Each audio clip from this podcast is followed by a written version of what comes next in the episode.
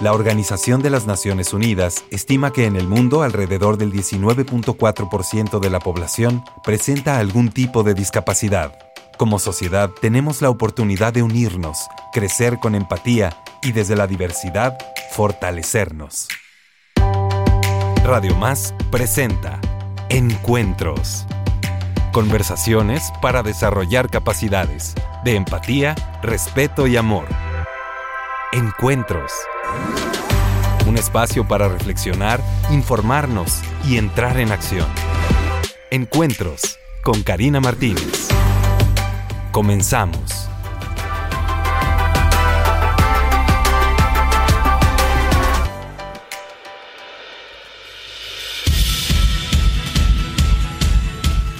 Muy buenos días, queridas amigas, amigos, amigues. Me da muchísimo, pero muchísimo gusto estar nuevamente con ustedes. Feliz inicio de semana.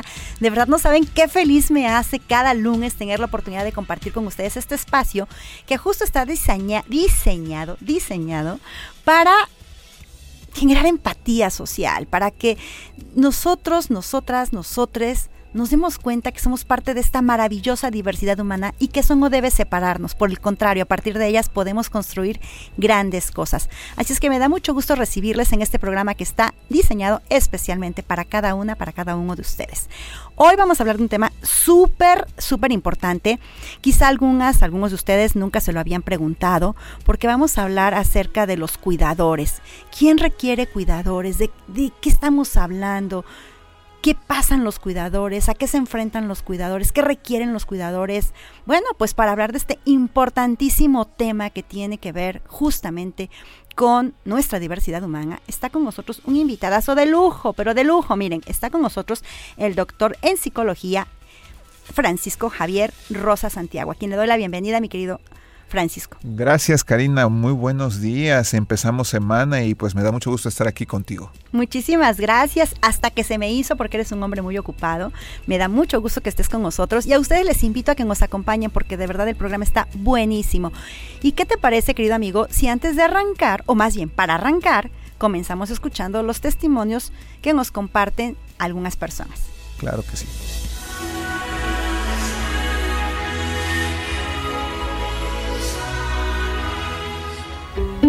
¿Qué tan difícil crees que es dedicarse a cuidar a una persona con alguna enfermedad? Eh, creo que sí es una situación difícil porque muchas veces no nos enseñan o no nos avisan a qué nos vamos a enfrentar y mm, pues eh, hay como muchas emociones mezcladas, ¿no? Este, por un lado es la responsabilidad de estar cuidando a un familiar enfermo, a una persona cercana a nosotros que está enferma, pero también muchas veces es un poco enfrentarnos al agotamiento, muchas veces a la impotencia.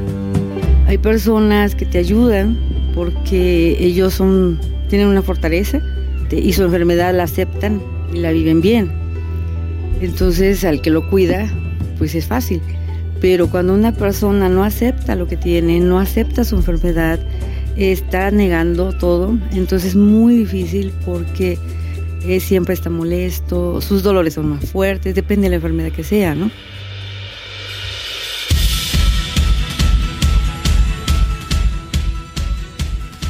Pues bien, ya lo escuchamos. En tu amplia experiencia, mi querido Francisco, ¿cuál es tu opinión al respecto?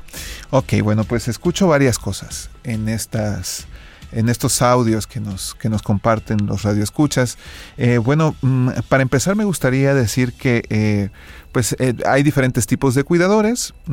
Eh, bueno, una clasificación más o menos general es eh, dividirlos en cuidadores formales e informales. Los formales son aquellos que fueron, digamos, a la escuela, que han recibido entrenamiento y les pagan por cuidar. Y los informales que son, pues, normalmente personas de la familia que los une un lazo consanguíneo o afectivo a la persona que está en, algún, en alguna situación de dependencia. Eh, en efecto, bueno, las, eh, los testimonios que escuchamos hoy hacen alusión a los cuidadores informales, a personas que habitualmente pues se tienen que enfrentar al hecho de asistir a, la, a otra persona, pero eh, pues no reciben previo entrenamiento y por supuesto no, no reciben remuneración y bueno, trae consigo esta situación diferentes cambios en la vida, ¿no? Es importante decir que normalmente el, la tarea de cuidar se asume por principalmente una persona en, las familias. Es decir, habitualmente, aunque no siempre, pues eh, hay uno que, digamos, hasta, hasta legalmente representa eh, en, los asuntos jurídicos o que, por ejemplo, en los asuntos relacionados con eh, las citas médicas, pues es quien está principalmente al cargo de, de, pues de, los tratamientos, de comunicarse con los médicos, tomar decisiones en conjunto para el asunto de los tratamientos, pero principalmente a, esa persona quisiera yo que nos dedicáramos hoy a conversar, que es el cuidador primario informal, ¿no? Este, y que bueno, pues en efecto, según eh, nos comentan las personas que, que, acabamos de escuchar, pues tienen eh, diferentes situaciones en la, en la vida cotidiana. Este, pero bueno, me gustaría también que, que pusiéramos un poco más en contexto. Depende mucho de a quién cuidan, eso, eso me encantaría que nos comentes porque considero que también hay sus grandes diferencias entre cuidar a una persona eh, por cierto tiempo muy específico quizá porque se cayó, se fracturó, en fin, a cuidar a una persona con alguna enfermedad mental, ¿no? Que quizá el tiempo de cuidado sea mucho más prolongado, y esto implica pues también muchas cosas más. Exactamente. Fíjate que aquí viene muy al caso el término, eh, digamos, eh, discapacidad, dependencia, ¿no? Es decir, qué tanto las personas necesitan ayuda de otro y por cuánto tiempo. Entonces tenemos en efecto algunas discapacidades o digamos algunos eh, niveles de dependencia que eh, pues son pasajeros. Pensemos por ejemplo en alguien que tuvo un accidente pero que bueno a largo a lo largo de algún periodo pues eh, se, va a recuperar y va a estar pues, recobrando su funcionalidad. Pero hay otras situaciones que no necesariamente. Y que además me imagino que también los cuidados son diferentes. Por ejemplo, cuando tienes a una persona en cama tras un accidente, supongamos este, esta fractura de la que estaba hablando hace un momento, ¿no? El cuidado consiste en acercarle los alimentos, en quizá apoyarle para que se bañe, en fin. Pero cuando estamos hablando de una enfermedad mental, Claro los requerimientos pudieran ser mayores. Exactamente. Aquí la diferencia radica mucho en la apreciación del futuro que puede tener el cuidador. Porque tú, si tienes, por ejemplo, a un hijo o a, un familiar, el que sea, que se accidentó, tú sabes que eso va a pasar, ¿no? O sea, que eso eh, tarde o temprano va a tener algún tipo de eh, recuperación absoluta. Pero, por ejemplo, pensemos en alguien que eh, a lo mejor tiene un cáncer, este y que eh, probablemente tenga de estos cánceres donde la recaída es eh, más o menos eh, frecuente. Entonces pensamos en el futuro como algo a lo mejor un tanto incierto, que pueda traer cierta ansiedad, pensar en la peor de las situaciones a futuro, o pensemos por ejemplo en una enfermedad mental como la esquizofrenia, Exacto. que normalmente pues las, las personas que viven con este problema de salud mental pues también tienen algunas probabilidades de, tener crisis a largo plazo y también de tener cierto eh, pues deterioro, ¿no? Este, ya sea social, en el lenguaje, ¿no? Eh, digo, dependerá de cada caso, pero eh, es posible, no es probable que, que surja pues digamos de manera progresiva un mayor nivel de dependencia. Entonces, creo que aquí lo importante es justamente esto que digo, ¿no? De que cómo lo que hoy estoy viviendo lo proyecto al futuro. Entonces, si de alguna manera yo pienso que es algo que se va a acabar porque esto tiene una solución a corto plazo o que no va a tardar mucho, este, pues será muy diferente la forma en la que la afronto, porque tendré quizá más energía, quizá esa sensación de que en algún momento se va a acabar esta situación pues me, dé cierto optimismo o fortaleza, pero lo contrario pues se ha visto científicamente que está asociado pues, a mayor desesperanza, mayor sintomatología depresiva, es decir, la gente empieza a estar eh, más desesperanzada, más triste, sin ganas de hacerlo. Eh, y bueno, pues esto se convierte pues realmente en un verdadero problema de salud mental también para el cuidador, ¿no? Sí, porque también cuando una familia recibe un diagnóstico, por ejemplo en este caso que estás comentando, el de esquizofrenia, pues a lo mejor de arranque o de inicio, muchos miembros de la familia, incluso amigos, eh, deciden apoyar, ¿no? De alguna u otra manera deciden apoyar y colaboran. Pero conforme va pasando el tiempo, como estamos hablando de periodos bastante prolongados, estamos hablando de años incluso, de repente estas ayudas tienden a desaparecer. Claro y la responsabilidad recae sobre una persona y esta persona qué apoyos requiere también, ¿no? De repente nos centramos mucho en pensar qué requiere la persona que es cuidada, ¿No? En este caso, por ejemplo, la persona con esquizofrenia, bueno, pues requiere cierto tratamiento médico, cierto chequeo, en fin. Pero ¿qué requiere el cuidador? ¿Y quién cuida del cuidador? ¿O cómo se cuida el cuidador cuando además de eh, atender a la persona que está eh, apoyando en su familia, también tiene otras situaciones que, que, solventar. Por ejemplo, ¿qué pasa con un trabajo? Quizá tiene que renunciar a sus sueños, a sus metas profesionales, porque ya no tiene tiempo. Quizá su economía también se ve mermada. ¿Qué pasa en estas situaciones? Sí, fíjate que pones en la mesa algo que me parece muy importante. Eh, lo primero que te quiero decir es que eh, pues tenemos desde luego en este país muy poca alfabetización en salud mental. Es decir, habitualmente em, no tenemos eh, suficiente alcance a información a pesar de que hay como muchas cosas en Internet. Todavía nos falta como promover más la cultura de la información y de la formación en salud mental porque, bueno, todo, hablando específicamente del asunto de la esquizofrenia, eh, normalmente esta es una situación que sucede eh, normalmente, no, de, no, de no, es de aparición abrupta, ¿no? No, no es que suceda de un día para otro que alguien se vuelve esquizofrénico, sino que va viendo pródromos. Es decir, la persona va mostrando ciertos cambios que muchas veces por esta falta de información la familia no, eh, pues, digamos, eh, no aprecia como algo que requiere de atención. Claro. Y bueno, tras, eh, normalmente tras un primer brote psicótico, eh, pues ya empieza a ver como esta alerta de que algo está pasando. Me refiero a brote psicótico, pues a la pérdida del contacto con la realidad, una desorganización del lenguaje, eh, alucinaciones, creencias muy eh, relacionadas con la paranoia, es decir, con esta, este temor a que le van a hacer daño, que alguien les persigue. De persecución, ajá. Así es. Entonces, ¿qué es lo que sucede? que normalmente mucha gente llega a los servicios médicos cuando ya han pasado bastantes eventos. Y entonces la atención primaria a esa persona no se le pudo dar y ya digamos contener el progreso de la enfermedad se vuelve más difícil. No quiere decir que no haya tratamientos que puedan eh, dar cierta contención al progreso y de calidad de vida. Y muy, muy buena calidad de vida. Hay muchas personas diagnosticadas con esquizofrenia que han podido tener una vida más o menos eh, eh, cercana a, la normalidad, por decirlo de alguna manera, funcional, normal, no me gusta en efecto utilizarlo con frecuencia. entonces, em, esta funcionalidad, bueno, pues iba a depender mucho de los tratamientos que reciben y el momento oportuno en el que lleguen a recibir esta atención y lo que sucede normalmente con estos cuidadores es que desde un inicio ellos no saben, ¿sí? o sea, que ya están siendo cuidadores cuando en realidad ya están llevándolos por primera vez al médico, incluso los están llevando, en muchas ocasiones antes de ir al médico los llevan con un cura o con un curandero o con la vecina o con alguien que está a su alcance y desde ahí empieza la batalla eh, y el acompañamiento por, por, por pues por buscar soluciones a esta situación.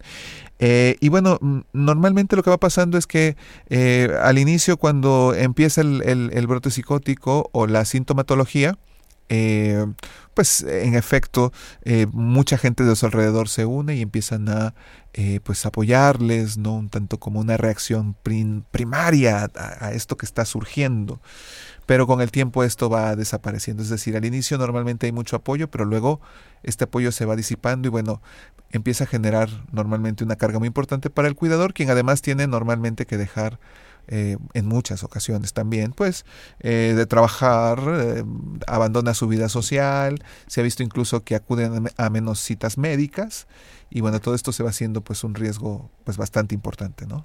Claro, la verdad es que es muy interesante lo que nos compartes porque nos permite pensar y analizar situaciones reales, ¿no? Situaciones que están pasando en nuestro contexto y que a veces no nos detenemos a ver y que quizá también estén pasando de nuestro, dentro de nuestro hogar y gracias a esta información lo podemos detectar.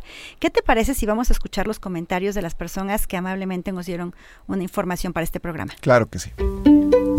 ¿Qué cosas crees que como sociedad podríamos hacer para mejorar las condiciones en que están las personas que se dedican a cuidar a otras personas? Híjole, pues de entrada sé que en otros países hay redes de apoyo, ¿no? Hay asociaciones especializadas a dar informes, a enseñar a cuidar, pero también eh, hay un enfoque como psicológico, emocional Este, muchas veces eh, a las personas que cuidan o cuidamos enfermos nos ven como diferentes, como bichos raros, como que lo hacemos no sé con qué intención, ¿no? Eh, muchas veces andamos sufriendo en lo económico, nos encargamos de ese enfermo en todo, y en que tú también te intereses y que también te dediques, si no todo un día, una hora, y entender al que cuida y a la vez tú comenzar a meterte también a cuidar a una persona.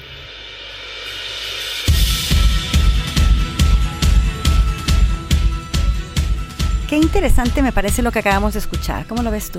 Me gusta escucharlo. Creo que de entrada la pregunta es muy buena, ¿no? ¿Qué haríamos como sociedad cuando tenemos contacto con alguien que cuida? Creo que en ese sentido es muy padre lo que acabamos de escuchar, porque nos habla de brindarles apoyo y no estigma. Claro. Ok, y dicen, nos ven a veces como, como bichos raros, ¿no? Sí. Este, que no se nos olvide que tanto el que recibe el cuidado como el cuidador son personas, tienen derechos fundamentales, tienen dignidad, tienen sueños, tienen esperanza, tienen el derecho a la salud, tienen el derecho a vivir en una eh, pues en un contexto libre de violencia. ¿no? Exacto, justo esto te iba a decir, a un contexto libre de violencia. ¿Y cuántas veces como sociedad, por no contar con la información, violentamos? Con comentarios, por ejemplo. Por supuesto. Eh, pensaba ahora en el caso de, de, algunos cuidadores de niños, por ejemplo, con, trastorno de diagnosticados con trastorno del espectro autista. Bueno, eh, los chicos, tú, tú bien lo sabes, con esta con este diagnóstico, pues en ocasiones tienen ciertos comportamientos como aletear o como eh, pues tener ciertos movimientos que pueden ser considerados a los demás abruptos o ciertas reacciones frente a los sonidos. Y de repente, eh, cuando me ha tocado escuchar en, en, múltiples ocasiones eh, que se le juzga al padre porque parece que él no es capaz de controlar el, el, comportamiento de su hijo. En el caso de la esquizofrenia también a veces se dice, no, pues es que su mamá hizo tal cosa o no hizo tal cosa, en su educación, en atenderlo, en lo que tú quieras. Todo ese estigma, ¿no? Que finalmente se, se traduce en una forma de violencia psicológica. Claro, y que hace más complicado para la familia vivir la situación, porque justo ahorita que estás comentando esto, de verdad es que me hace pensar, por ejemplo, en el caso de una amiga, su hijo eh, está diagnosticado con autismo y la verdad es que su hijo no duerme nunca, o sea, no duerme. Entonces ella está al pendiente de él.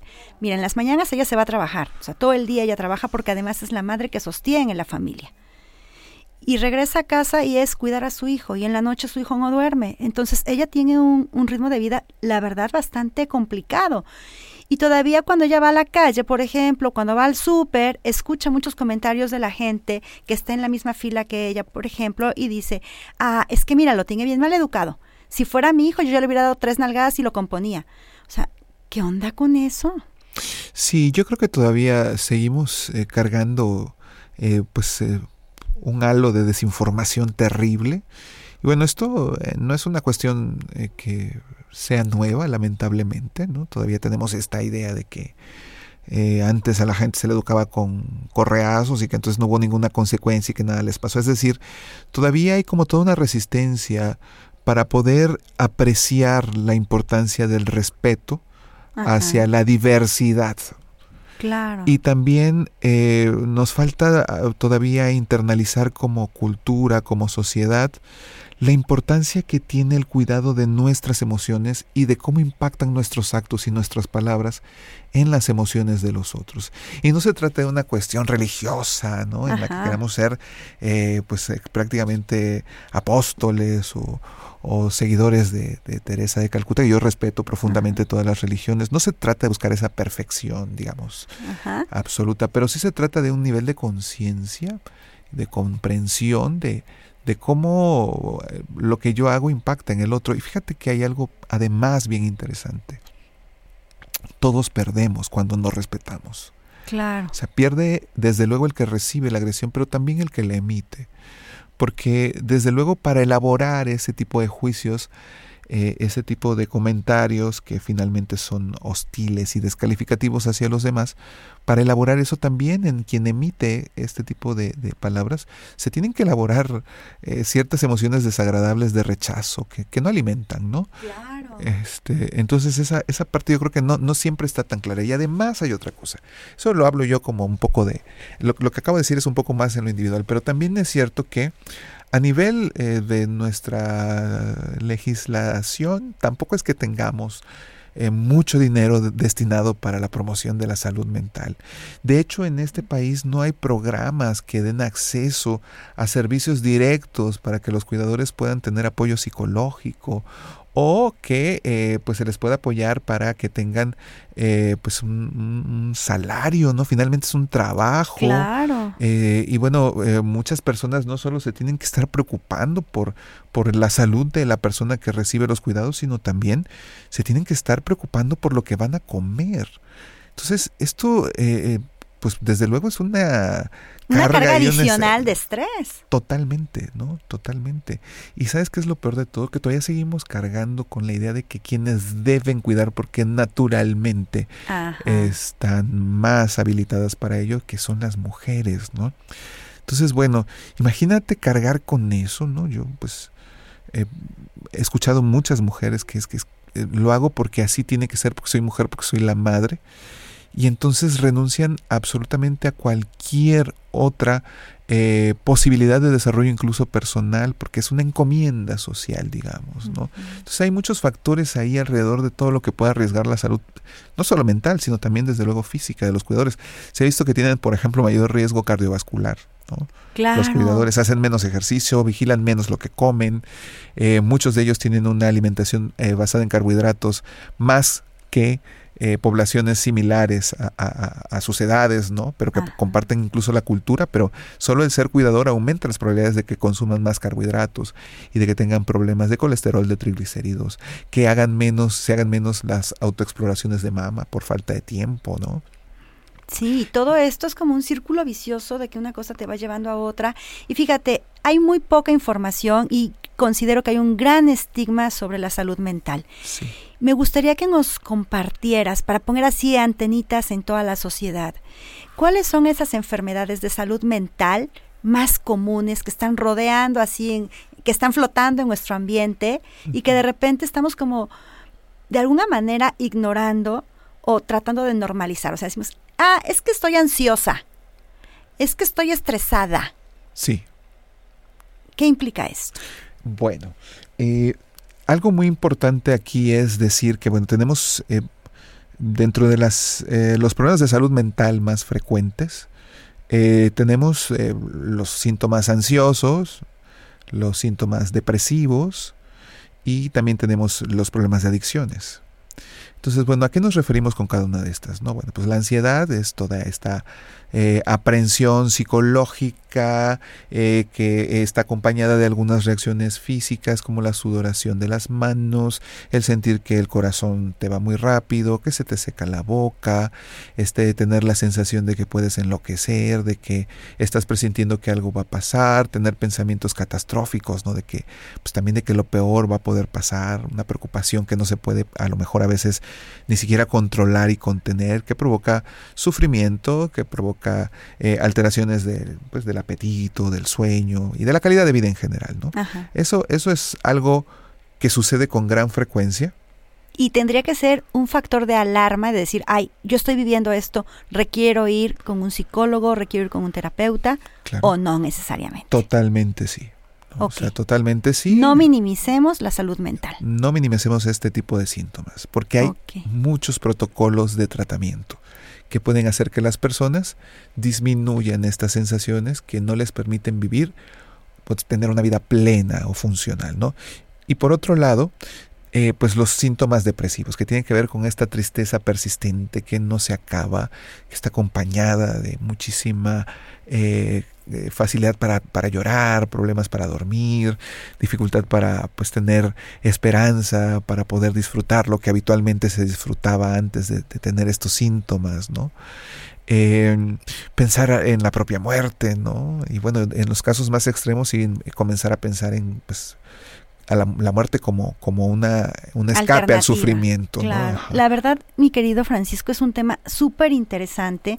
Yo creo que vamos a tener que hacer otro programa para seguir abordando esta información que es tan importante y que nos puede ayudar a salvar vidas, o sea, a salvar vidas, así literalmente. Quizá alguien de tu familia no lo has notado y está pasando por una situación como esta y es bien importante, número uno, estar bien informados para, número dos, tomar acción. Me parece que sí podríamos. Eh, nada más para finalizar, quiero hablar eh, rapidito del problema de las adicciones, ¿no? Que es este, eh, tener la necesidad de estar en contacto con alguna sustancia, objeto o práctica y que no me permite vivir otras esferas. Estamos teniendo muchos problemas con la adicción al uso de los móviles, ¿no? De los teléfonos celulares, a los videojuegos. No nada más nos estamos refiriendo a sustancias. sí. Estamos hablando del celular, de, de los videojuegos, videojuego, eh, de, de, las redes sociales. Sí, sí, sí, sí. Entonces, esa es una, digamos, una patología emergente a partir de que estamos teniendo cada vez mayor acceso a los dispositivos móviles. Pero sí, en efecto, tendremos otras oportunidades de seguir conversando. Eh, me gustaría concluir que, bueno, pues sí, la salud mental de todos y especialmente la de los cuidadores debe de ser considerada por el sector salud y debemos de ampliar un poco nuestra visión para poder respetar, apoyar y dar atención a las personas que, que, veamos y que nos digan que requieren este tipo de... Mi querido Francisco, te agradezco infinitamente, infinitamente todo lo que nos apoyaste. Hoy con nosotros estuvo el doctor Francisco Javier Rosa Santiago, a quien le agradezco profundamente su participación. A ustedes que nos acompañaron, que no le cambiaron, que no le apagaron, que decidieron estar con nosotros, muchísimas gracias. Recuerden que nos pueden seguir también en redes sociales, ahí me localizan como Karina Activista o también a través de la página de IMIDI Jalapa. Me dio muchísimo gusto estar con ustedes y recuerden que les espero la próxima semana, que se la pasen increíble y que todos sus sueños se hagan realidad. Hasta la próxima. Radio Más presentó Encuentros. Conversaciones para desarrollar capacidades de empatía, respeto y amor. Les esperamos la próxima semana.